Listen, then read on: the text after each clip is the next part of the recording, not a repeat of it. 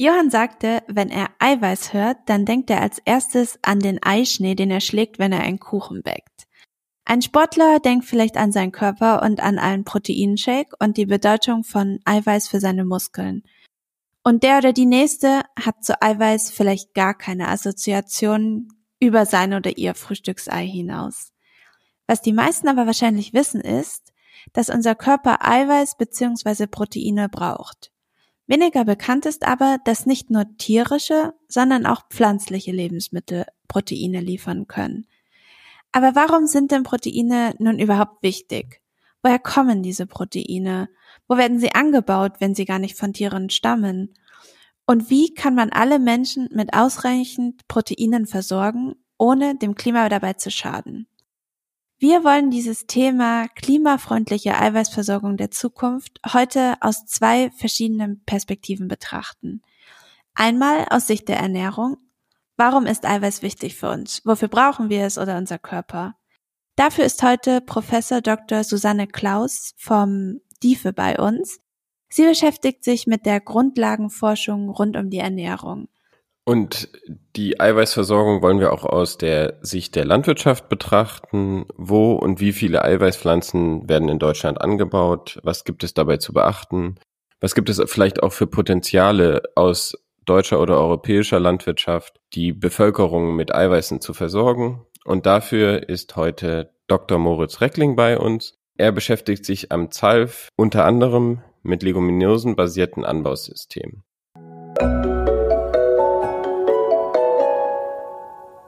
Querfeld ein Podcast. Wir reden über die Landwirtschaft der Zukunft.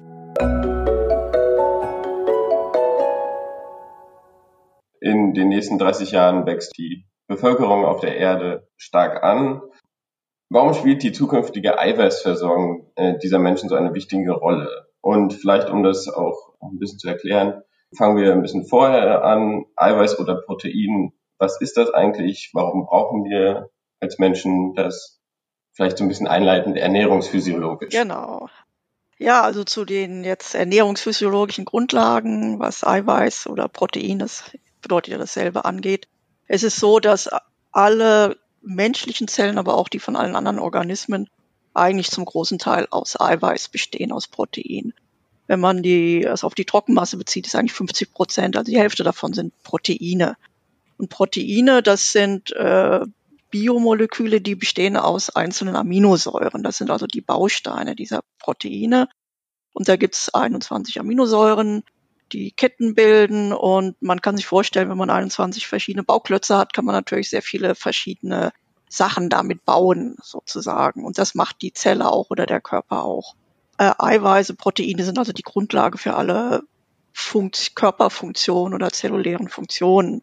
Das fängt an zum Beispiel wir kennen es äh, aus Muskel. Muskel äh, besteht sehr viel aus Eiweiß. Das sind diese, diese Muskelfasern, die dann aneinander vorbeigleiten und dann Bewegung machen. Aber auch Eiweiße, Proteine sind Enzyme. Das kennen wir von der Verdauung, also Verdauungsenzyme zum Beispiel, die unsere Nährstoffe zerlegen im Darm. Das sind Eiweiße. Und äh, dann auch noch Hormone, können auch Proteine sein. Also Insulin zum Beispiel, was sehr wichtig ist für die Regulation von Blutzucker. Das besteht aus Aminosäuren und äh, noch, noch andere Funktionen. Von daher kann man sagen, also Protein ist eigentlich die Grundlage des, äh, der biologischen Existenz sozusagen und ist für alles in allen Körpervorgängen, Stoffwechselvorgängen beteiligt. Und der Knackpunkt ist jetzt daran, bei diesen Aminosäuren, wir haben ja 20 oder 21 Aminosäuren, die äh, Proteine bilden und davon ist knapp die Hälfte können wir nicht selber bilden oder nicht in ausreichender Menge in unserem Körper. Das sind dann die sogenannten unentbehrlichen Aminosäuren. Und die müssen wir zwangsläufig über die Nahrung aufnehmen. Wir können jetzt nicht sagen, wir essen jetzt nur Kohlenhydrate und daraus bauen wir uns äh, Eiweiße. Das geht halt nicht. Wir müssen diese Aminosäuren aufnehmen diese essentiellen Aminosäuren, wir haben das verloren irgendwann in der Entwicklungsgeschichte, die Tiere, diese alle zu bilden. Deswegen müssen wir sie mit der Nahrung aufnehmen. Aber Pflanzen zum Beispiel machen diese essentiellen Aminosäuren und letztendlich beziehen wir die eigentlich auch aus Pflanzen. mehr oder weniger direkt oder indirekt. Indirekt über die Tiere, die wir essen, direkt, wenn wir die Pflanzen selber essen. Evolutionär gesehen, gab es das mal, dass Menschen oder beziehungsweise Tiere das konnten? Ähm, naja, Menschen sowieso nicht, weil wir sind ja evolutionär nicht sehr, sehr alt, wir sind ja, ja sehr neu. Und es ist eigentlich relativ früh wohl schon verloren gegangen bei, bei sämtlichen Tieren. Die können nicht äh, alle Aminosäuren herstellen. Moritz? Ja, Einspruch von Moritz. Na, es gibt ja die äh, mehrmägigen Tiere, also die, die Wiederkäuer, ne? Ja. Also die, die Kühe, ähm, aber auch die Ziegen und Schafe und die können aus Gras sozusagen auch dann ähm, diese essentiellen Aminosäuren im Pansen sozusagen herstellen. Also die sind besonders die Wiederkäuer. Ne? Ja, aber das sind jetzt nicht die Kühe selber, die Wiederkäuer, sondern das sind deren Mikroorganismen, die das mhm. machen. Die haben also den Vorteil, deswegen käuen, käuen die ja wieder, weil sie Mikroorganismen haben im Pansen, die dann das zerlegen. Also zum Beispiel auch das Gras, die Zellulose, die wir auch nicht verdauen können. Das können aber diese Mikroorganismen. Das heißt, die behelfen sich damit, äh, indem diese Mikroorganismen das machen. Das findet bei uns auch zum geringen Teil statt im Darm, aber unsere, wir haben nicht so viele Mikroorganismen und nicht die richtigen, dass wir ausreichend dann die Mengen machen könnten an essentiellen Aminosäuren. Was sind denn gute Quellen für pflanzliches Eiweiß? Ja, im Prinzip äh, eigentlich haben alle Pflanzen Eiweiß oder Proteine drin, weil Pflanzen natürlich auch äh, aus Zellen bestehen mhm. und die genauso Funktionen haben, äh, wofür sie Proteine brauchen. Das Problem bei Pflanzen ist nur, dass natürlich sehr viele Pflanzen zum Beispiel einen sehr hohen Wassergehalt haben und dann haben sie einen relativ niedrigen Eiweißgehalt. Und die Zusammensetzung kann ein bisschen anders sein. Deswegen ist Fleisch höherwertiger im Hinblick auf die Proteinzusammensetzung, weil die Aminosäurezusammensetzung der äh, tierischen Eiweiße ähnlicher der unsrigen ist als die mhm. der pflanzlichen. Ah, okay. Was aber nicht heißt, dass wir von Pflanzen nicht genügend essentielle Aminosäuren kriegen. Die bekommen wir auch. Wir müssen einfach nur mehr der pflanzlichen Proteine essen. Und wahrscheinlich auch besser kombiniert, oder? Nicht nur ein pflanzliches genau, Protein. Genau, ja. Das ist eigentlich immer wichtig, ähm, ein bisschen eine große Bandbreite abzudecken. Und äh, ja, die klassischen Pflanzen, die viel äh, Protein liefern, das sind Hülsenfrüchte, Leguminosen und auch also äh, Kerne oder Körner von, von Pflanzen, also äh, Nüsse zum Beispiel, die haben einen relativ hohen äh, Eiweißgehalt. Gibt es denn noch andere Unterschiede zwischen tierischen und pflanzlichen Proteinen? Also du hast jetzt schon diese Wertigkeit angesprochen. Ja, klar, das, das, äh, das sind dann Aspekte, die jetzt nicht direkt mit, den, mit dem Eiweiß zu tun haben, äh, sondern jetzt generell pflanzliche oder rein pflanzliche Ernährung. Da ist es so, dass es tatsächlich so ist, vegetarisch können wir uns problemlos ernähren.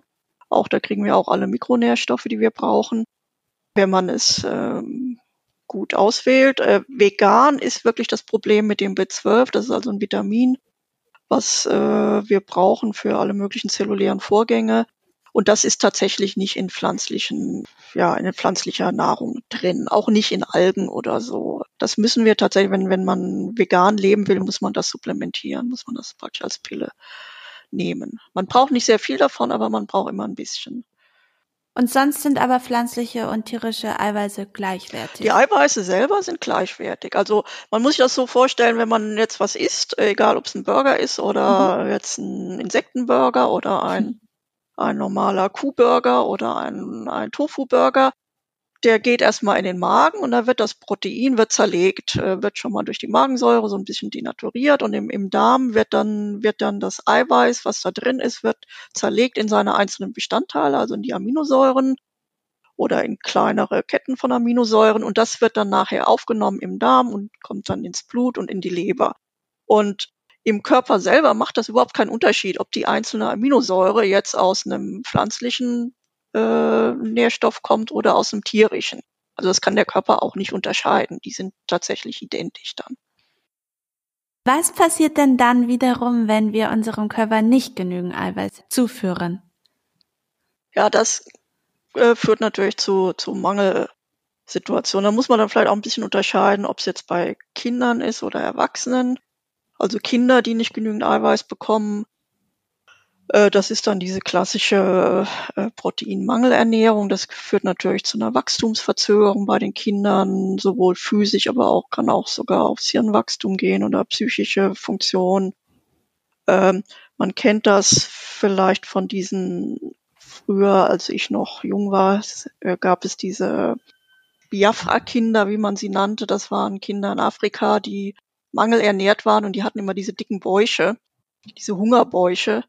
Da kommt mhm. es halt zu Verschiebungen äh, von osmotischen Funktionen im Körper, wo es äh, und dann kommt zu Ödem, das Wasser sich irgendwo anlagert in diesen Bäuchen. Das heißt, diese Kinder hatten sehr dicke Bäuche, waren aber sonst extrem dünn und unterernährt. Und natürlich, wenn das extrem ist, kann das ähm, ja bis zum Tod führen. Und diese Kinder sind auch sehr viel anfälliger für Infektionen, weil das Immunsystem auch äh, natürlich von Eiweißen abhängig ist.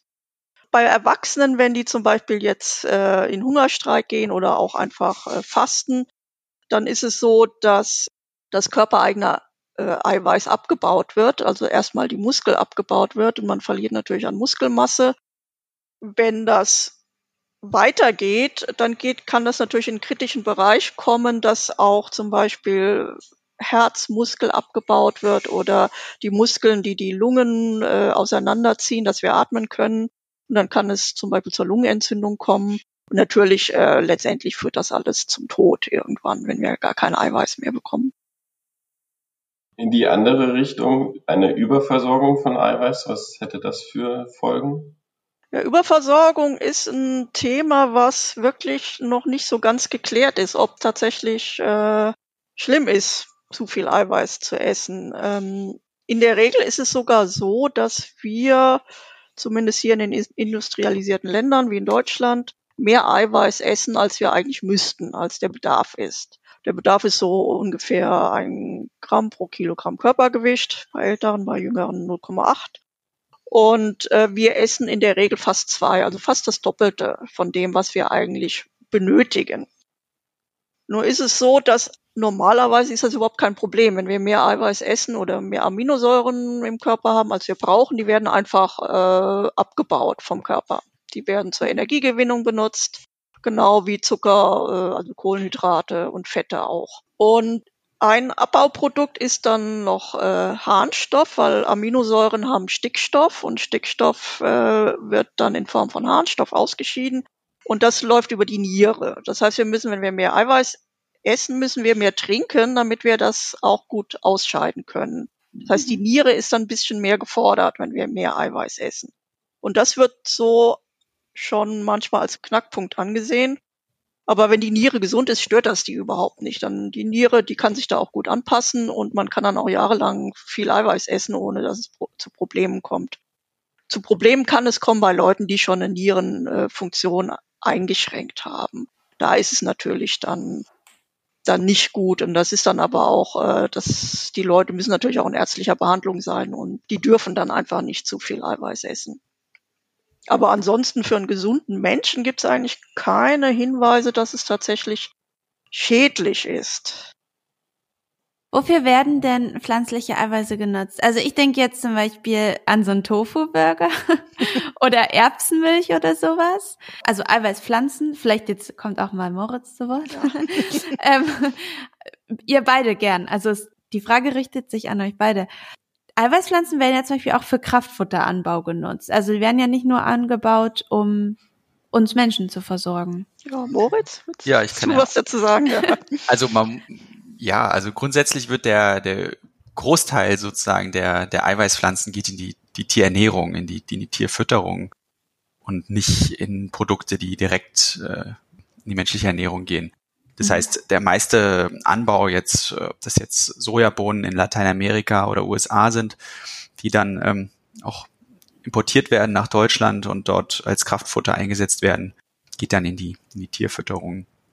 Und es ist nur ein ganz kleiner Teil der eigentlich sozusagen in Form von Linsen oder ähm, Erbsen ähm, oder irgendwelchen Bohnen ja direkt in unserer Küche ähm, genutzt mhm. werden oder dann eben über einen weiteren Verarbeitungsschritt zum Beispiel in einem Tofu-Burger landen oder in einem Lupinenaufstrich zum Beispiel. Ansonsten ähm, gibt es jetzt mittlerweile nichts, was es nicht gibt sozusagen. Also es gibt verschiedene Milchprodukte auf ähm, Sojabasis. Es gibt äh, Lupinenkaffee, da werden die Samen geröstet und dann eben gemahlen ähm, und äh, verschiedene Sprossen. Es gibt Edamame sozusagen, also ganz frische Sojahülsen, die man so zu sich nehmen kann.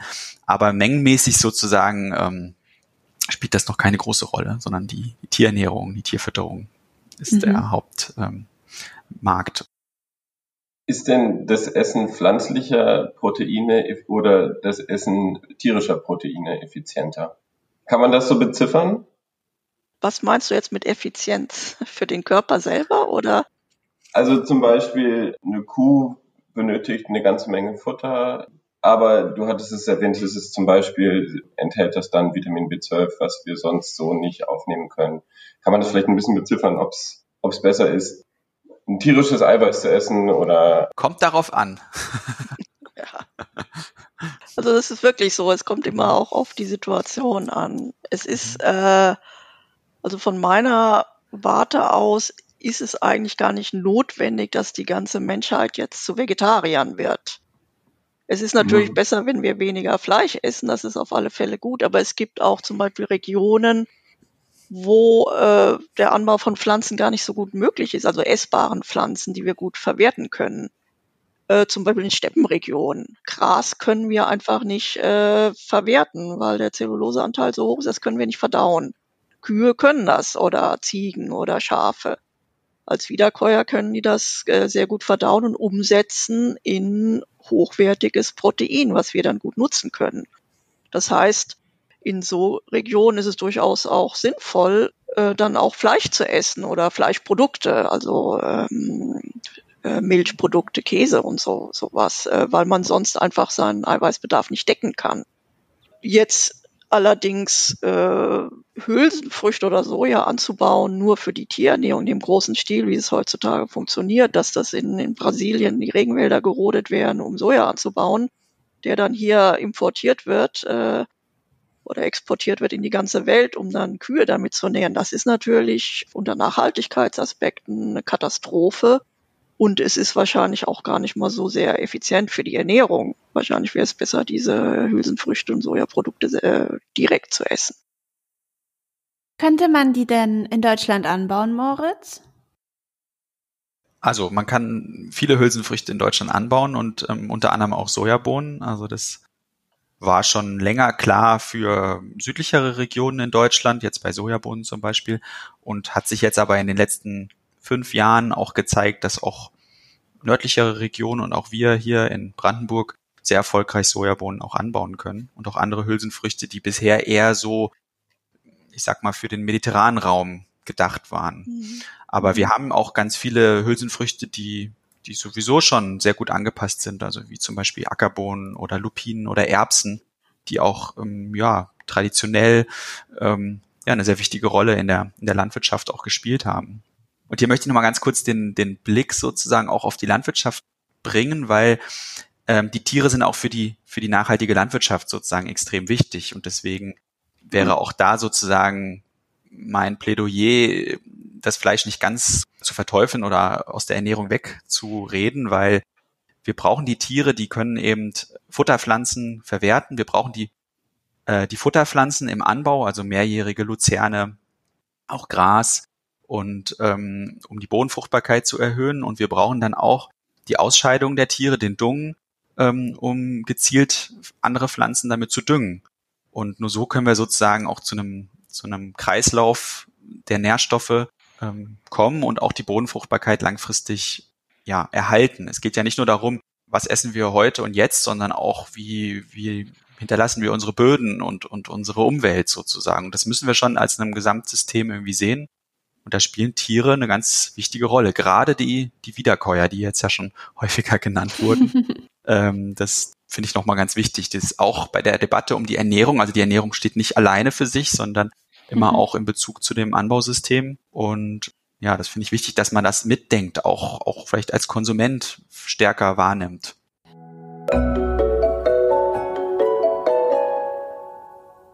Wie kann man denn durch Luzerne oder Leguminosen die Bodenfruchtbarkeit erhöhen?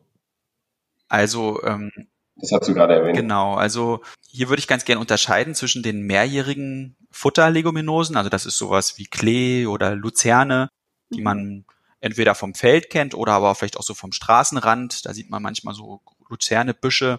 Den Klee, den kennt man ja vielleicht auch aus dem Garten, wenn man nicht ganz so oft mäht zum Beispiel, dann nistet sich da auch mal ein bisschen. Den Glücksklee. Weißklee, den Glücksklee, genau. In der, in der Landwirtschaft haben wir den Weißklee und den Rotklee und die sind, blühen auch sehr schön, sind auch für Blütenbesucher interessant. Und die hinterlassen eben sehr viele ähm, Rückstände bei der Ernte. Also die wurzeln erstmal sehr tief, hinterlassen viele Wurzelrückstände, aber auch die Stängel bleiben zum Teil eben auf dem Acker und ähm, haben auch Ausscheidungen, also da werden sozusagen aus den Wurzeln werden ähm, Stoffe ausgeschieden, die auch ähm, für die Bodenfruchtbarkeit äh, wichtig sind.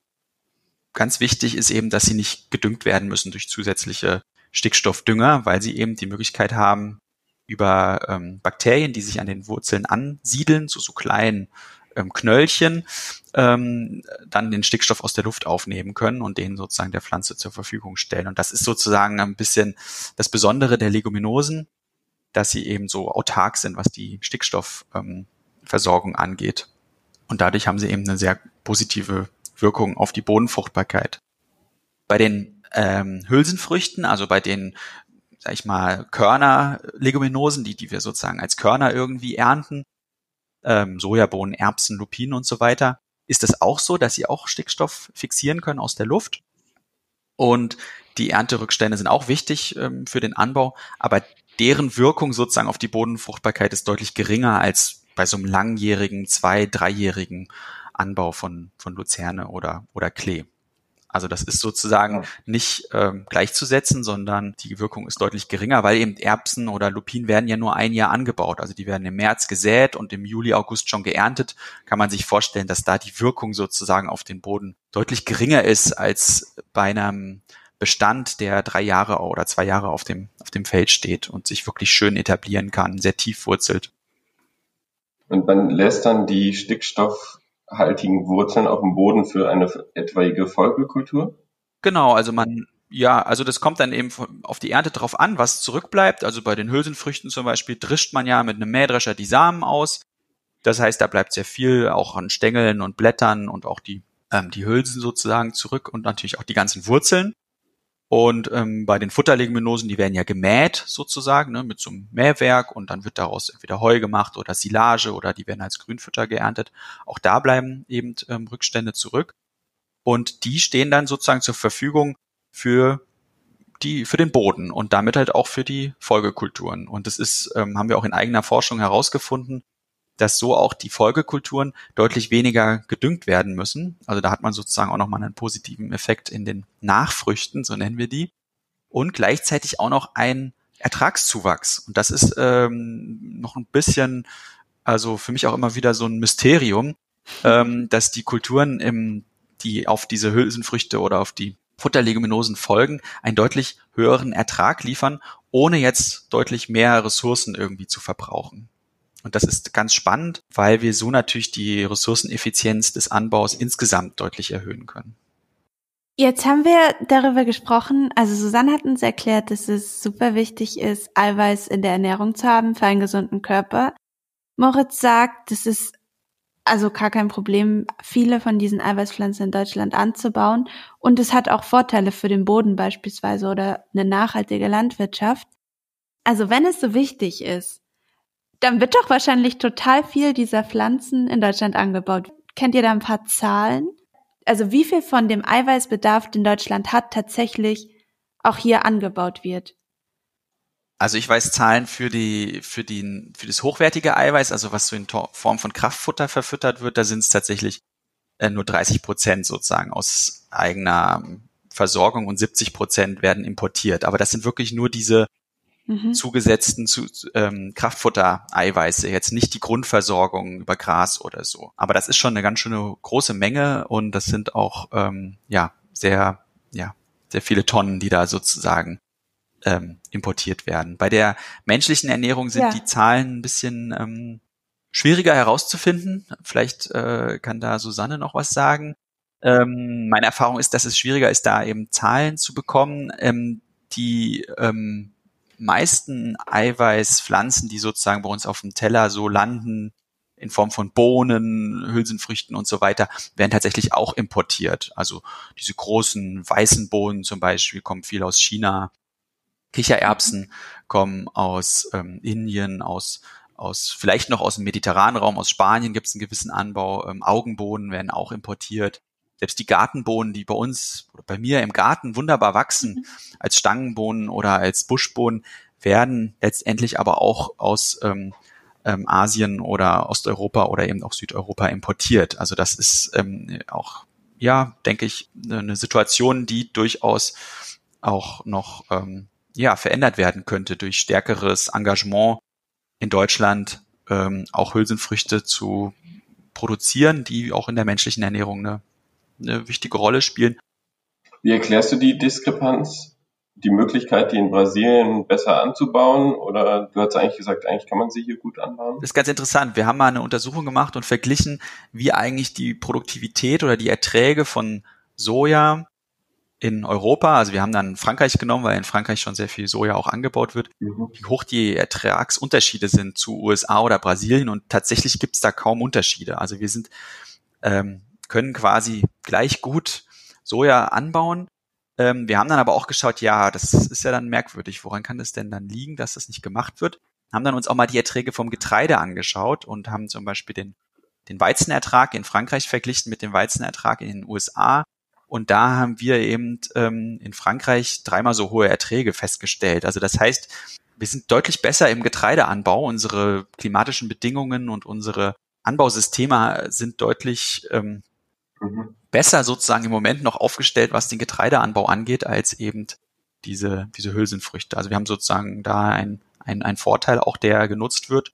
Und letztendlich ähm, hat es viel auch mit ähm, Handelsreformen zu tun. Also man hat sich mal geeinigt auf eine Handelsreform mit den USA, dass ähm, Proteinware zollfrei in die Europäische Union eingeführt werden darf. Und ähm, kohlenhydratreiche äh, mit Futtermittel sozusagen ähm, exportiert werden ähm, dürfen. Und dadurch gab es sozusagen einfach zu einer Einigung und ähm, die sozusagen dazu geführt hat, dass sich die Regionen spezialisiert haben. Und das ist ja vielleicht auch was, was man aus anderen Wirtschaftsbereichen kennt. Diese Economies of Scale, je größer, je besser mhm. und je spezialisierter, umso besser. Und ich denke, das wurde so ein bisschen auf die Spitze getrieben, so dass wir in vielen Regionen Europas 80 Prozent Getreideanbau haben zum Beispiel. Davon wird sehr viel dann eben gehandelt, sehr globalisierter Markt. Und ähm, ich glaube, das ist erst jetzt, dass wir, oder schon seit ein paar Jahrzehnten, aber dass wir auch so ein bisschen die Konsequenzen davon spüren eben. Zum einen merken wir, oh, wir sind ja ganz schön abhängig von Importen. Das hat uns, glaube ich, früher nicht so gestört. Das war vielleicht eher gewollt zumindest von der Politik oder von der Wirtschaft. Aber was wir doch jetzt merken, ist, dass unsere Anbausysteme nicht mehr nachhaltig sind, dass, dass wir ein Artensterben haben, dass wir zu viel Treibhausgase produzieren.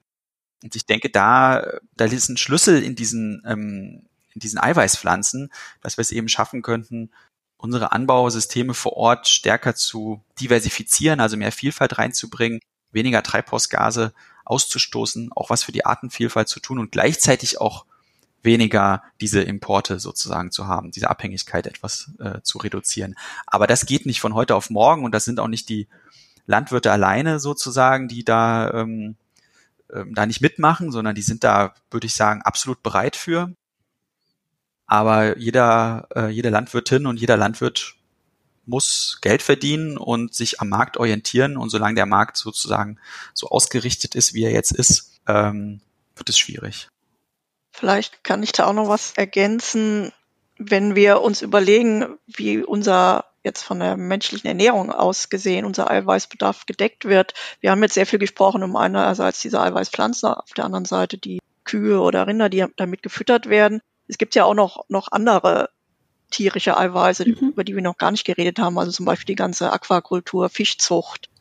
Und wir decken ja auch einen sehr großen Eiweißbedarf äh, durch Fische und die jetzt aus dem Meer kommen oder aus den Gewässern und äh, die natürlich zum Teil auch gefüttert werden, wenn sie aus Aquakulturen mhm. kommen, teilweise aus, teilweise aus Fängen.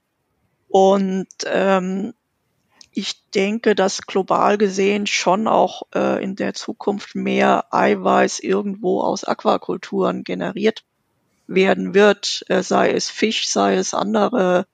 Es gibt ja auch so Bestrebungen, Tange, äh, Eiweiße aus Tangen zu isolieren oder aus Algen äh, und da die Proteine verfügbar zu machen. Ähm, wollte ich jetzt nur noch mal ergänzen, dass wir uns jetzt nicht so ja. rein auf, äh, auf äh, Sojabohnen und Kühe einschießen. Äh, es gibt natürlich ja. noch ganz andere Aspekte, die wir betrachten müssen. Und äh, was vielleicht auch den, wenn es jetzt um den Anbau von Futterpflanzen geht, ähm, dann hängt das natürlich auch damit zu, äh, genau damit zusammen, wie viel Fleisch wir essen. Wenn wir weniger Fleisch essen, brauchen wir natürlich auch weniger Futterpflanzen. Und dann müssen vielleicht nicht so große Gebiete, wir haben ja einfach auch nicht diesen, diesen Raum hier in Deutschland, um jetzt äh, zigtausend Hektar Soja anzupflanzen der woanders vielleicht da ist, oder, Moritz? Meinst du, es ginge? Ja, also ich finde, das ist ein wichtiger Punkt. Ähm, äh, wir haben, denke ich, schon Raum. Also gerade haben wir ja einen großen Raum, der im Moment nur mit Mais und Raps und Getreide ja, angebaut wird. Da würde ich sagen, da wäre schon mhm. so eine mhm. Sojabohne oder so eine Lupine oder Ackerbohne schon ganz sinnvoll, da mal immer mal dazwischen, also nicht jedes Jahr, sondern alle vier, fünf Jahre. Und das, der andere Punkt, den, den du angesprochen hast, finde ich ganz wichtig, wie viel, de, wie der Bedarf eigentlich ist. Und der ist auf der einen Seite, haben wir ja schon gehört, eigentlich ist der Bedarf ja irgendwie auch nicht so ganz starr. Der ist ja, wir, der ist ja nicht sozusagen ernährungsphysiologisch bedingt. Wir, wir konsumieren ja im Moment noch zu viel Protein, wie wir mhm. jetzt gelernt haben. Das heißt, wir könnten das ja schon mal fast halbieren, wenn ich das so richtig verstanden habe. Ja, zumindest könnten wir den, äh, den fleischlichen Konsum äh, deutlich reduzieren. Das wäre nur überhaupt kein Problem. Genau. Und das äh, ist natürlich dann auch wieder eine Sache vom Verbraucher, esse ich Fleisch oder nicht. Und letztendlich für den Landwirt ist es natürlich auch eine Frage, was bekomme ich, was du ja auch angesprochen hast, äh, wenn, wenn man für den Liter Milch, der Landwirt, ich weiß gar nicht, was er bekommt, dafür 20 Cent oder so. Und äh, für ein Schwein, äh, keine Ahnung, wie viel er letztendlich bekommt, wenn er ein Schwein mästet. Äh, das ist sehr, sehr wenig im Vergleich zu dem, den Unkosten. Und dann geht das natürlich in diese Richtung Massenproduktion, weil der Verbraucher billiges Fleisch haben will. Und äh, ich denke, wir werden nicht darum rumkommen in Zukunft, wenn wir nachhaltiger Landwirtschaft und Viehzucht betreiben wollen und auch ähm, dem Tierwohl angemessen, das ist ja auch wieder noch ein Aspekt, also ein ethischer Aspekt, dann muss Fleisch einfach deutlich teurer werden. Und dann ist es halt so, dass wir nicht jeden Tag Fleisch essen können. Dann ist es wieder etwas Besonderes, wie es ja früher auch mal war. Also ich kann mich erinnern, als geklappt. ich noch ein Kind war, ist jetzt schon ziemlich lange her im Vergleich zu euch, aber da war es so, äh, wir haben nicht jeden Tag Fleisch gegessen. Also da gab es irgendwie Kartoffeln und dann gab es Gemüse und dann gab es mal ein Spiegelei dazu und mal, mal Fisch oder so, aber auch nicht jeden Tag. Und Fleisch war eigentlich schon was Besonderes, was am Wochenende dann mal gegessen wurde. Aber es war jetzt nicht die, die, die Hauptbeilage. Äh, und wenn, dann war es auch relativ wenig. Das war dann mal so ein so was Geschnetzeltes oder ein bisschen Hackfleisch irgendwo reingemischt. Also es waren nicht die großen Steaks oder Schnitzel, die wir gegessen haben früher. Und ähm, ich denke, man muss auch dann ja insgesamt die Einstellung zum Fleischkonsum muss sich ändern. Dann braucht, wenn alle weniger Fleisch essen, äh, brauchen wir auch weniger Futterpflanzen, um die, die Tiere zu ernähren. Und dann können wir auch vielleicht nachhaltiger wieder diese Kreisläufe auch im eigenen Land generieren, wo wir Futterpflanzen anbauen, die die Böden dann erhalten und dieser Fruchtwechsel und so weiter, was ja bei dieser Massenproduktion überhaupt nicht mehr möglich ist. Da werden die Kreisläufe ja komplett entzerrt und das führt ja dann zu diesen zu diesen Problemen, die wir haben mit Überdüngung, mit äh, Nitrat im Trinkwasser und so weiter. Genau, ich würde ganz kurz gerne nochmal auf diese Effizienzfrage zurückkommen, die, die du, Johann, vorhin gestellt hattest. Also, so im Moment ist es sozusagen total ineffizient, dass dieses Eiweiß sozusagen über die Tiere bei uns auf den Teller kommt, würde ich mal so einfach als Hypothese in den Raum stellen, weil so viele externe Kosten ja noch entstehen. Also wir, wir importieren erstmal Eiweißfutter aus Übersee, verursachen extreme ökologische Schäden, soziale Probleme in, in der Region des Anbaus. Das kann man ja so monetär gar nicht so im Moment nicht bewerten, aber man könnte natürlich schon auch ausrechnen, wie viel ist der Regenwald äh, sozusagen wert, wie viel ähm, Kohlenstoff geht da verloren in die Atmosphäre. Aber die sozialen Aspekte sind da noch gar nicht betrachtet. Dann haben wir eben eine Konzentration von Tierhaltungsunternehmen sozusagen, gerade in den Bereichen, wo der Rhein ähm, lang geht. Also die Futtermittel kommen sozusagen in Rotterdam an, werden dann den Rhein runter ähm, verschifft und dort sind auch die Haupttierproduktionsanlagen sozusagen. Da ist die Massentierhaltung, weil das eben am effizientesten ist vom Transportweg. Aber das heißt, dort haben wir die Konzentration dann auch von den von den Ausscheidungen, von dem Gülle, von dem von den von von dem Dung und ähm, davon geht äh, ein Großteil auch eben auch verloren oder wird eben auf Flächen ausgebracht, wo das gar nicht so sinnvoll aufgenommen werden kann. Das heißt, wir haben da Verluste, gasförmige Verluste, die wiederum auch den Klimawandel anheizen. Wir haben aber auch sehr viele eben Nitratauswaschungen, was Susanne jetzt schon angesprochen hat. Und das sind alles sozusagen Probleme und Kosten, die ja letztendlich durch diese Fleischproduktion ja verursacht wurden und am Ende haben wir eben dann das Fleisch auf dem Teller so. Aber wenn man das wirklich alles mit einberechnen würde, dann wäre das, glaube ich, kein effizientes System.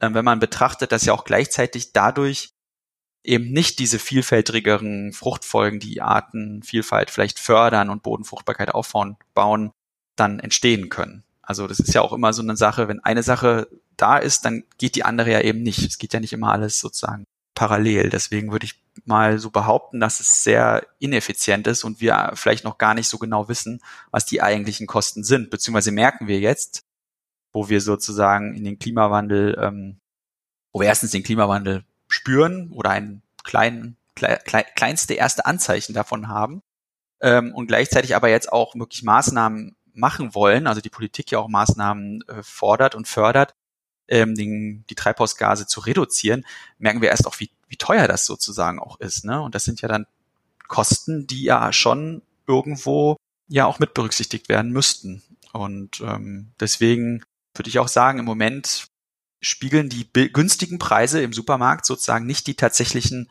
Kosten, also ich meine mein jetzt Kosten insgesamt, auch die Umweltkosten, ähm, wieder. Und das ist tatsächlich ähm, ja problematisch. Also ich kann Moritz da nur beipflichten, wenn wir von Effizienz sprechen.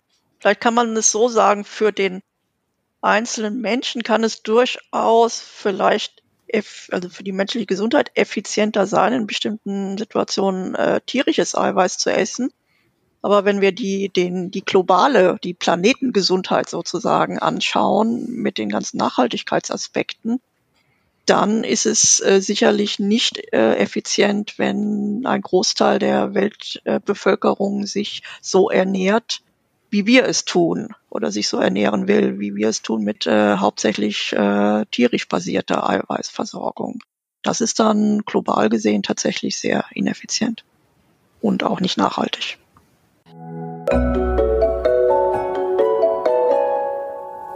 Wusstet ihr eigentlich, dass wir, also das Querfeld ein Netzwerk, nicht nur den Querfeld ein Podcast produzieren, den ihr euch jetzt gerade anhört, sondern auch noch an einem Podcast in Kooperation mit dem RBB arbeiten? In den Fruchtfolgen fragt RBB-Moderator Andreas Jakob unsere Forscherinnen und Forscher nach den Landschaften der Zukunft. Er will zum Beispiel wissen, was wir in Zukunft essen wo dieses Essen herkommt und wie wir es anbauen und auch wer es ernten wird. Oder ob Massentierhaltung noch eine Rolle spielt und wie sich in Großstädten sinnvoll und nachhaltig Lebensmittel produzieren lassen. Kurz gesagt, Andreas Jakob will herausfinden, wie unsere Landwirtschaft 2050 aussieht. Jetzt seid ihr neugierig geworden? Dann hört euch die erste Staffel überall dort an, wo es Podcasts gibt.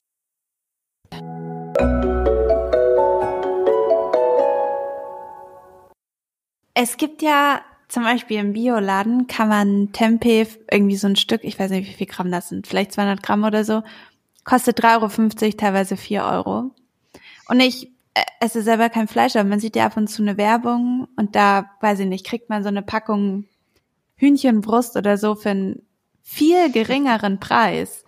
Also ist das auch ein Problem, warum vielleicht viele Leute auch immer noch denken, dass man tierisches Eiweiß, also dass man tierisches Eiweiß unbedingt braucht oder dass sie sich darauf fokussieren, weil es auch einfach viel günstiger an der einen oder anderen Stelle ist? Äh, natürlich ist das mit, mit, mit ein Faktor, dass was wir schon auch angesprochen hatten, dass tierisches, tierische Produkte eigentlich zu billig sind. Und wenn, wenn man äh, ein, ein halbes Hähnchen für 2,50 Euro kaufen kann, dann ist das definitiv zu billig und hat dann, auch nichts mit äh, nachhaltiger oder auch nur biologischer oder auch nur angemessener Tierhaltung zu tun. Äh, ich weiß, als ich selber esse auch kein, kein Fleisch, ich esse Fisch, aber kein, kein Huhn oder ähm, Schwein oder anderes. Aber früher habe ich ab und zu auch mal im Bioladen mir ein Huhn gekauft und dann hat dieses Huhn tatsächlich 20, 30 Euro gekostet. Und das ist tatsächlich der Wert, den so ein Huhn hat, wenn man es artgerecht ernährt und aufzieht und äh, schlachtet und äh, ja. und und verkauft, wo ja eine, eine Wert, äh, wo ja eine Kette dranhängt an Gewerken, die daran verdienen wollen. Und äh, der Preis, den wir im Supermarkt für Hähnchenbrust zahlen, ist einfach nicht äh, nicht angemessen.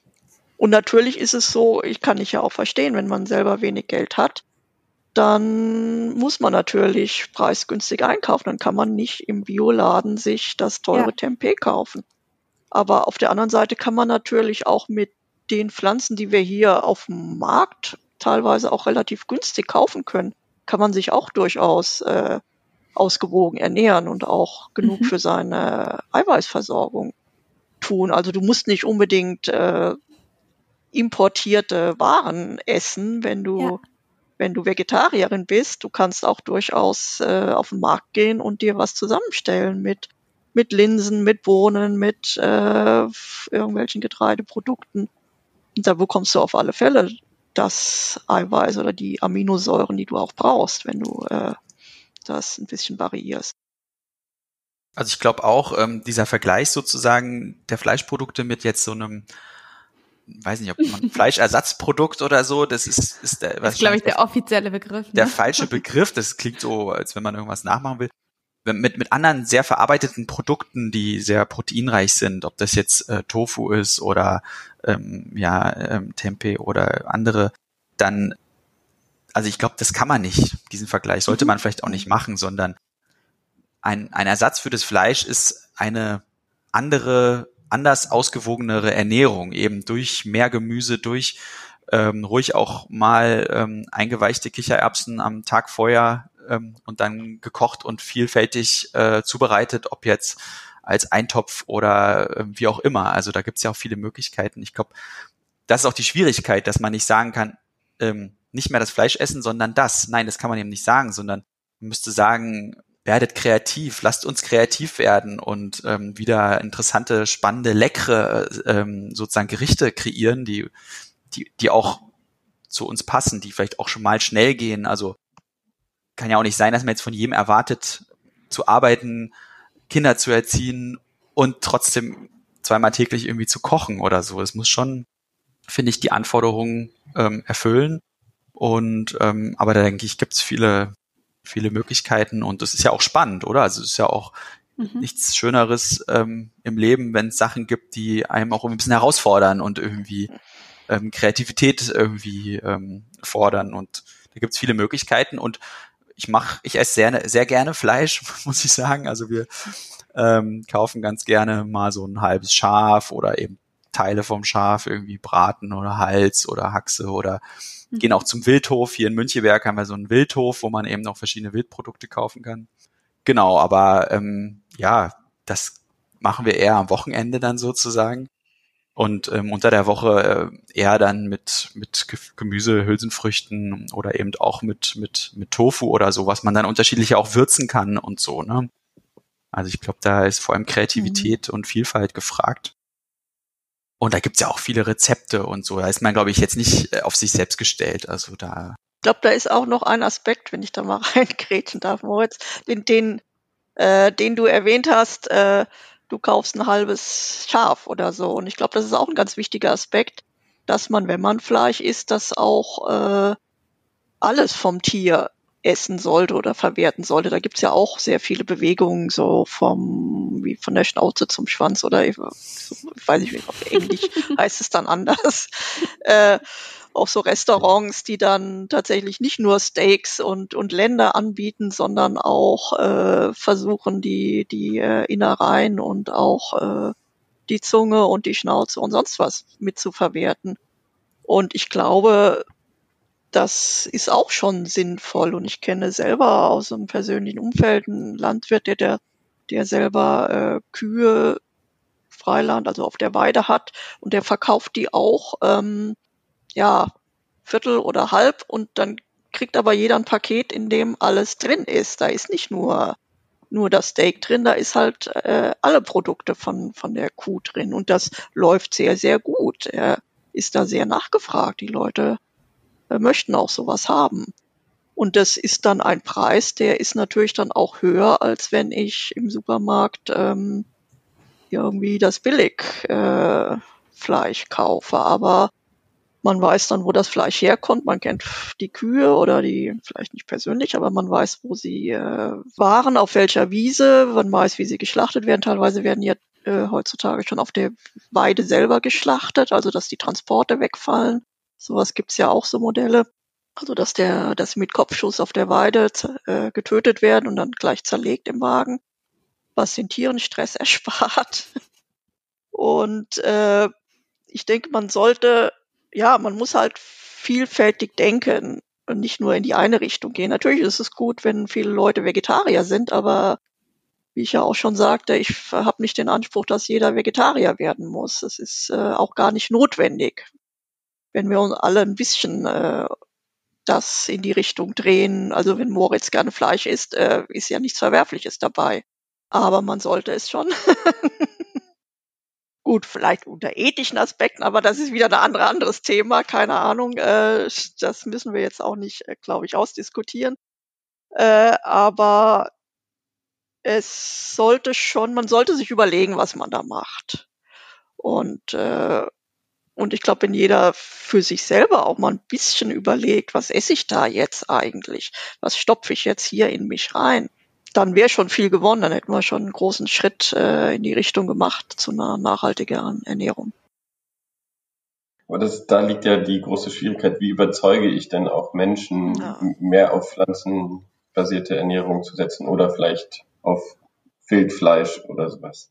Also da würde ich ganz gerne was zu sagen. Also ich finde auch immer problematisch, wenn man sozusagen von den Konsumenten zu viel erwartet sozusagen, als wenn so mhm. die so alles mhm. entscheiden können, weil letztendlich haben wir ja drüber gesprochen, wenn das günstig angeboten wird, man hat ein geringes Gehalt vielleicht und oder es muss schnell gehen, dann kauft man eben äh, solche Produkte und ähm, deswegen finde ich es ganz wichtig, dass auch hier sozusagen ja gute Beispiele ähm, entstehen, dass zum Beispiel die Versorgung in den Kitas, in den Schulen in der öffentlichen äh, Versorgung sozusagen da auch ähm, Maßstäbe setzt. Und ähm, das ist noch nicht der Fall. Also da ist ja. noch viel Luft nach oben und deswegen kann man und sollte man auch nicht auf ja jetzt sozusagen die Konsumenten nur zeigen ähm, und sondern da sind die Gemeinden, die Kommunen ja die Betreiber von Kantinen und so weiter finde ich schon auch Institutionen, die da auch wirklich was bewegen können, auch mengenmäßig natürlich. Ne, wir sind, die haben ja auch kochen ja auch mit viel Produkten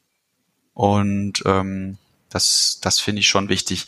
Und was ich noch sagen wollte, ich glaube, es ist eine gute Zeit im Moment, weil wir haben vielleicht auch auch Corona bedingt kommt noch dazu, aber allein die dass wir so trockene Jahre hatten, dass wir so ein bisschen gerade über Klimawandel auch tatsächlich sprechen und zwar auch ein bisschen sinnvoller als vor noch fünf oder zehn Jahren, wo das mehr so ein ja, gibt's oder gibt's nicht oder kann man eh nichts mehr machen oder ähm, so oder hat noch Zeit, sondern jetzt glaube ich, ist schon die Bereitschaft da, was zu tun und der anderen Seite ähm, haben wir eben einen großen Biodiversitätsverlust und Artenrückgang, der finde ich extrem ein extrem wichtiger Punkt ist, den man nicht so einfach nur lösen kann, indem man sagt, ja, man hat jetzt mehr Naturschutzprojekte ähm, oder ähm, Naturschutzflächen, sondern das ist auch ein gesamtgesellschaftliches Thema sozusagen. Und diese, diese Themen, finde ich, sollten wir versuchen zusammenzubringen und eben so zu so einer Ernährungswende eben kommen, die, die viele dieser, dieser Probleme adressiert. Und da finde ich, ist das Proteinthema, steht da irgendwie sehr zentral. Und ähm, das würde ich mir wünschen, dass dass man es so ein bisschen ähm, ja, vielfältiger sozusagen sieht und auch angeht.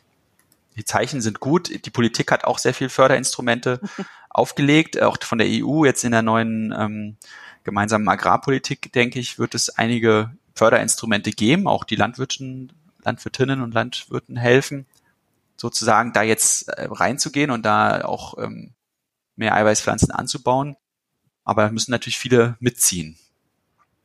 Ja, also ich stimme dir auch voll zu, dass natürlich nicht nur der Verbraucher in der Verantwortung ist, sondern die Politik kann da auch sehr viel bewirken. Es ist, ist ja immer von beiden Seiten. Es kommt ein Druck vielleicht von Verbrauchern oder einzelnen Gruppen, wie sehen wir jetzt bei Fridays for Future, Klimabewegung. Und dann muss die Politik sich bewegen, weil wenn die Politik sich nicht bewegt, dann äh, kann der Einzelne auch wenig machen. Das heißt, natürlich muss auch die Politik oder dazu gebracht werden, dass sie jetzt nicht nur die Interessen der, der großen Landwirte und der großen Fleischproduzenten vertritt, sondern auch bisschen mehr die vielleicht äh, die, die nachhaltige Landwirtschaft auch besser fördert und unterstützt. Und das auch auf EU-Ebene. Und das bewegt sich halt leider sehr, sehr langsam, habe ich das Gefühl. Da sind so viele Lobbygruppen, die dann immer sich sperren gegen äh, irgendwelche Veränderungen. Das würde ich mir wünschen, dass es ein bisschen schneller geht. Was denkt ihr denn, wenn man jetzt mal darüber nachdenkt, was wir jetzt alles besprochen haben, wem gehört denn sozusagen die, die Zukunft, was das Eiweiß angeht? Also werden wir vor allem uns mit pflanzlichem Eiweiß ernähren, wird das ein Riesenpunkt sein. Werden Tiere da komplett wegfallen oder doch dabei sein? Werden die Insekten doch überhand nehmen, was ich nicht hoffe? ähm, oder die Aquakultur? Oder gibt es irgendwas, was wir vergessen haben?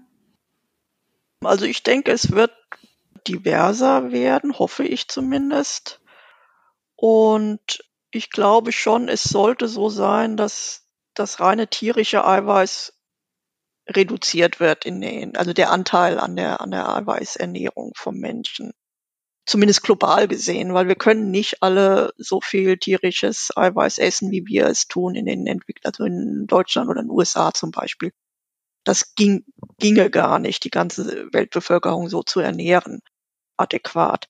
Aber wir können durchaus auch perspektivisch 10 Milliarden Menschen mit, mit, mit Eiweiß versorgen, wenn wir das richtig und effizient anstellen. Und dazu gehört einfach eine Mischung zwischen pflanzlichem Eiweiß, tierischen Eiweiß, wo natürlich, Tiere ist natürlich eine riesen Bandbreite, die auch äh, sehr unterschiedlich ist in der Nachhaltigkeit. Also am, am einen Ende steht das steht das äh, Steak von, von, vom Rind, was halt so ungefähr das unnachhaltigste ist, was es gibt. Höchster Wasserverbrauch, höchste Umweltbelastung mit Treibhausgasen und so weiter. Und auf, und äh, auf der anderen Seite stehen dann vielleicht, also zum Beispiel Eier von Hühnern sind eigentlich relativ nachhaltig, wenn man die Hühner entsprechend ernährt äh, oder sonst solche Produkte oder auch Fische oder ja, können auch durchaus sehr nachhaltig sein, wenn wir halt nicht, nicht ähm, wenn wir die entsprechend fangen oder auch züchten. Auch Aquakulturen können nachhaltig sein. Die meisten heutzutage sind es halt überhaupt nicht. Ich glaube, man muss wirklich dann schauen im, im Detail und äh, man, man kann es nicht so über einen Kamm scheren. Es muss so sein oder so sein. Und ich denke, dass wir tierisches Eiweiß immer eine Rolle spielen wird in unserer Ernährung. Einfach weil Tiere sind, also wenn man das jetzt mal unter dem Produktionsaspekt ansieht, wird ja auch diskutiert über künstliches Fleisch. Äh, Fleisch züchten in der Petrischale, was ich vollkommen absurd finde, weil das ist sowas von aufwendig und äh, energetisch aufwendig. Wir brauchen diese ganzen Wachstumsfaktoren, die diese Zellen brauchen in der Petrischale. Wir brauchen sterile Bedingungen, pipapo. Das ist, ist überhaupt, also der Aufwand rechtfertigt in keinster Weise das Ergebnis. Im Vergleich dazu ist ein Tier ein perfekter Bioreaktor. Ein Tier, eine Kuh oder ein Schaf frisst das Gras und macht daraus hochwertiges Eiweiß was wir gut verdauen können. Effizienter geht's nicht. Wir können das technologisch nicht so nachstellen. Von daher wird das auch immer, immer äh, seine Berechtigung haben, denke ich, für einen gewissen Anteil der Bevölkerung auch tierisches Eiweiß zu essen. Aber wir können halt es nicht so auf die Spitze treiben, dass wir nur noch ähm, Rinderzucht machen und dafür unsere Regenwälder abholden. Das wäre halt das andere Extrem. Und irgendwo dazwischen müssen wir uns sortieren zwischen pflanzlichem und ja, und äh, die Nachhaltigkeit müssen wir natürlich äh, auch immer dabei berücksichtigen. Moritz, willst du was ergänzen? Vielleicht auch noch einmal aus der Sicht des Anbaus von solchen Eiweißpflanzen. Ja, also für mich äh, ist das Stichwort der Zukunft sozusagen Vielfalt.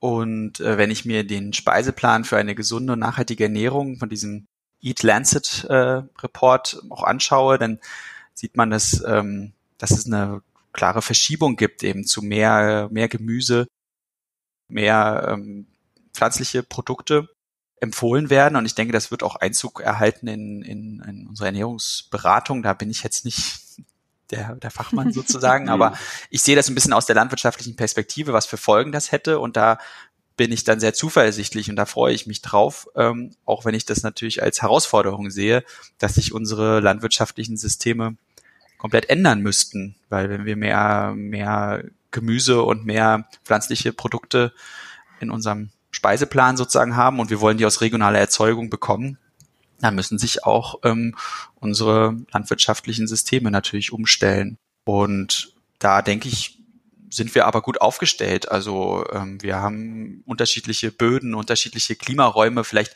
sollte man dann nicht nur auf Deutschland oder eine Region in Deutschland schauen, sondern dann wirklich auch Regionen bisschen weiter fassen und eben äh, bestimmte Produkte ähm, dort anbauen, wo sie eben auch klimatisch gut passen, mhm. wo sie wenig gedüngt, wenig gespritzt und so weiter äh, müssen, ähm, nicht zusätzlich bewässert werden müssen zum Beispiel. Das ist ja auch ein wichtiger Punkt. Ne? Wir haben ja auch noch andere Ressourcen, die, die knapp sind. Und ähm, da sehe ich total viel ähm, Hoffnung und ich glaube, mit unserer Forschung, die eben in diese Richtung geht, vielfältige Fruchtfolgen und welche positiven Wirkungen und Ökosystemleistungen hat man von den Leguminosen, zeigen wir da auch einige wirklich Wege auf, die gangbar sind. Und wir arbeiten auch mit Landwirten auch viel in der Region zusammen, die auch großes Interesse haben, wieder Hülsenfrüchte in ihren Anbau auch zu bringen und auch äh, Futterpflanzen.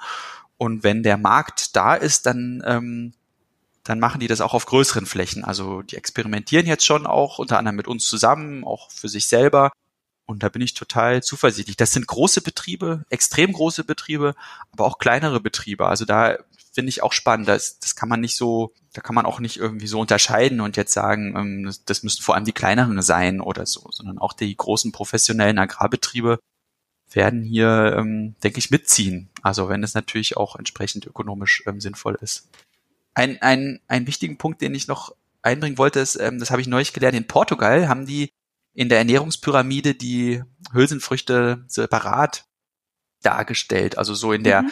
in der Bildung und so, ähm, wenn die sozusagen über die nachhaltige Ernährung sprechen, gibt es ja diese Ernährungspyramide und da sind sozusagen die Hülsenfrüchte nicht mehr einfach Teil von pflanzlichen, sondern die sind separat und dadurch ähm, konnten die jetzt auch in, in den Schulen und Kitas und so da ähm, viel mehr ja Wert auch drauf legen und das ganz anders kommunizieren. Das fand ich ganz ähm, ein ganz interessanter Weg. So ein ganz einfacher Schritt sozusagen. Ja. Haben eigentlich nichts grundsätzlich geändert, aber in dieser Darstellung ähm, und was dann sehr doll hilft, ähm, auch darüber zu sprechen, ja, woher kommen denn eigentlich unsere Hülsenfrüchte? Können wir die nicht auch hier anbauen? Und ich weiß, dass in Portugal eben ganz viele Initiativen laufen, ähm, wo eben Landwirte jetzt auch wieder stärker Hülsenfrüchte anbauen und auch die äh, Bevölkerung ganz interessiert daran ist, wo kommen die eigentlich her, weil es auch in der Ernährung im mediterranen Raum natürlich eine ganz andere Rolle spielt. Ja. Und, mhm. ähm, und ich finde, sowas ist, ist ein interessantes Beispiel. Da können wir sicherlich ähm, viel von lernen. Ja, da bin ich aber auch zuversichtlich, dass, dass das gelingen kann. Das ist eigentlich unsere Standard-Schlussfrage immer. Ihr habt da jetzt schon ein bisschen drüber gesprochen. Wollt ihr noch irgendwas dazu ergänzen, was ihr vielleicht von der Politik erwartet, wenn ihr jetzt an dieses ganze Thema die klimafreundliche Eiweißversorgung der Zukunft denkt? Also was ich mir wünschen würde generell von der Politik ist, dass sie äh, ein bisschen mehr konzeptionell auch über nicht nur über eine Legislaturperiode hinaus oder eine Wahlperiode hinaus, sondern sondern in Jahrzehnten denkt äh, und auch äh, die Nachhaltigkeitsaspekte einbringt. Was ja jetzt auch mit dieser Rechtsprechung äh, nochmal bekräftigt wurde, dass man auch an die künftigen Generationen denken muss und nicht äh, einfach das macht, was jetzt zurzeit am größten Profit bringt. Und ich hoffe mhm. doch, dass da ein Umdenken stattfindet und dass das auch honoriert wird vom Wähler sozusagen, dass dann tatsächlich die Leute gewählt werden, die auch so Konzepte haben und das auch äh, versuchen äh, umzusetzen. Und dass es nicht nur darum geht, dass ich jetzt meine eigene persönliche Befindlichkeit gerade befriedige oder meinen höchsten Profit zurzeit mache. Ja, das ist jetzt so, so ein generelles Statement. Also was jetzt die, die Ernährung und Landwirtschaft angeht, ich denke, das, das ist sehr, sehr, da kommt man schnell ins sehr Kleinteilige und äh, das ist dann, das macht es natürlich dann auch immer schwierig. Ja, ja ich würde gern äh, sagen, dass ich schon sehr ähm, positiv überrascht bin, wie viele Initiativen es gibt, auch von der Politik. Also es gibt eine Eiweißpflanzenstrategie zum Beispiel bei der Bundesanstalt für Landwirtschaft und Ernährung angesiedelt, die seit vielen Jahren jetzt wirklich ähm, ja sozusagen auch so eine, so eine so einen Wandel auch ähm, fördert und ja Betriebe auch ähm, fördert durch äh, Forschungs- und Entwicklungsvorhaben, Demonstrationsvorhaben und so. Das denke ich ist sehr sinnvoll. Ähm, was mir manchmal so ein bisschen fehlt, ist dann so die Integration eben mit anderen Ministerien oder Politik ähm, ansetzen. Also oft hört man das ja auch so in der Presse, da dann hat ist das Landwirtschaftsministerium geht irgendwie einen Weg und das Umweltministerium will den ganz anderen und das ist dann irgendwie, finde ich schon deprimierend. Da würde ich schon erwarten, dass da ein bisschen mehr auch ähm, ja konzeptionell sozusagen, also wie Susanne gesagt hat, auch sich überlegt hat, wo will man eigentlich hin und dann auch mal versucht, einen gemeinsamen Weg zu finden. Sicherlich gibt's immer Zielkonflikte. Also das ist, denke ich, gehört dazu. Es werden auf jeden Fall bei einem, bei einer Veränderung, bei einem Wandel Leute auch Nachteile haben. Und das gilt es halt eben, finde ich, gut zu identifizieren, auch zu wertschätzen, dass sich Leute verändern müssen wollen und das zur Not auch zu unterstützen. Und das wäre, denke ich, sehr wichtig, dass diese Politikinstrumente ein bisschen besser aufeinander auch abgestimmt sind. Und ähm, abschließend wollte ich sagen, ich habe gerade gestern erfahren, dass die Erbse, also sozusagen stellvertretend als Leguminose, die Kulturpflanze des Jahres äh, gewählt wurde. Und das fand ich doch sehr interessant und da ähm, so mehr so von den ähm, ja von der von der pflanzenbaulichen Gesellschaft sozusagen. Aber es fand ich spannend. Also ich glaube, dass wir da jetzt in Zukunft in den nächsten Monaten noch mehr über Leguminosen dann hören werden.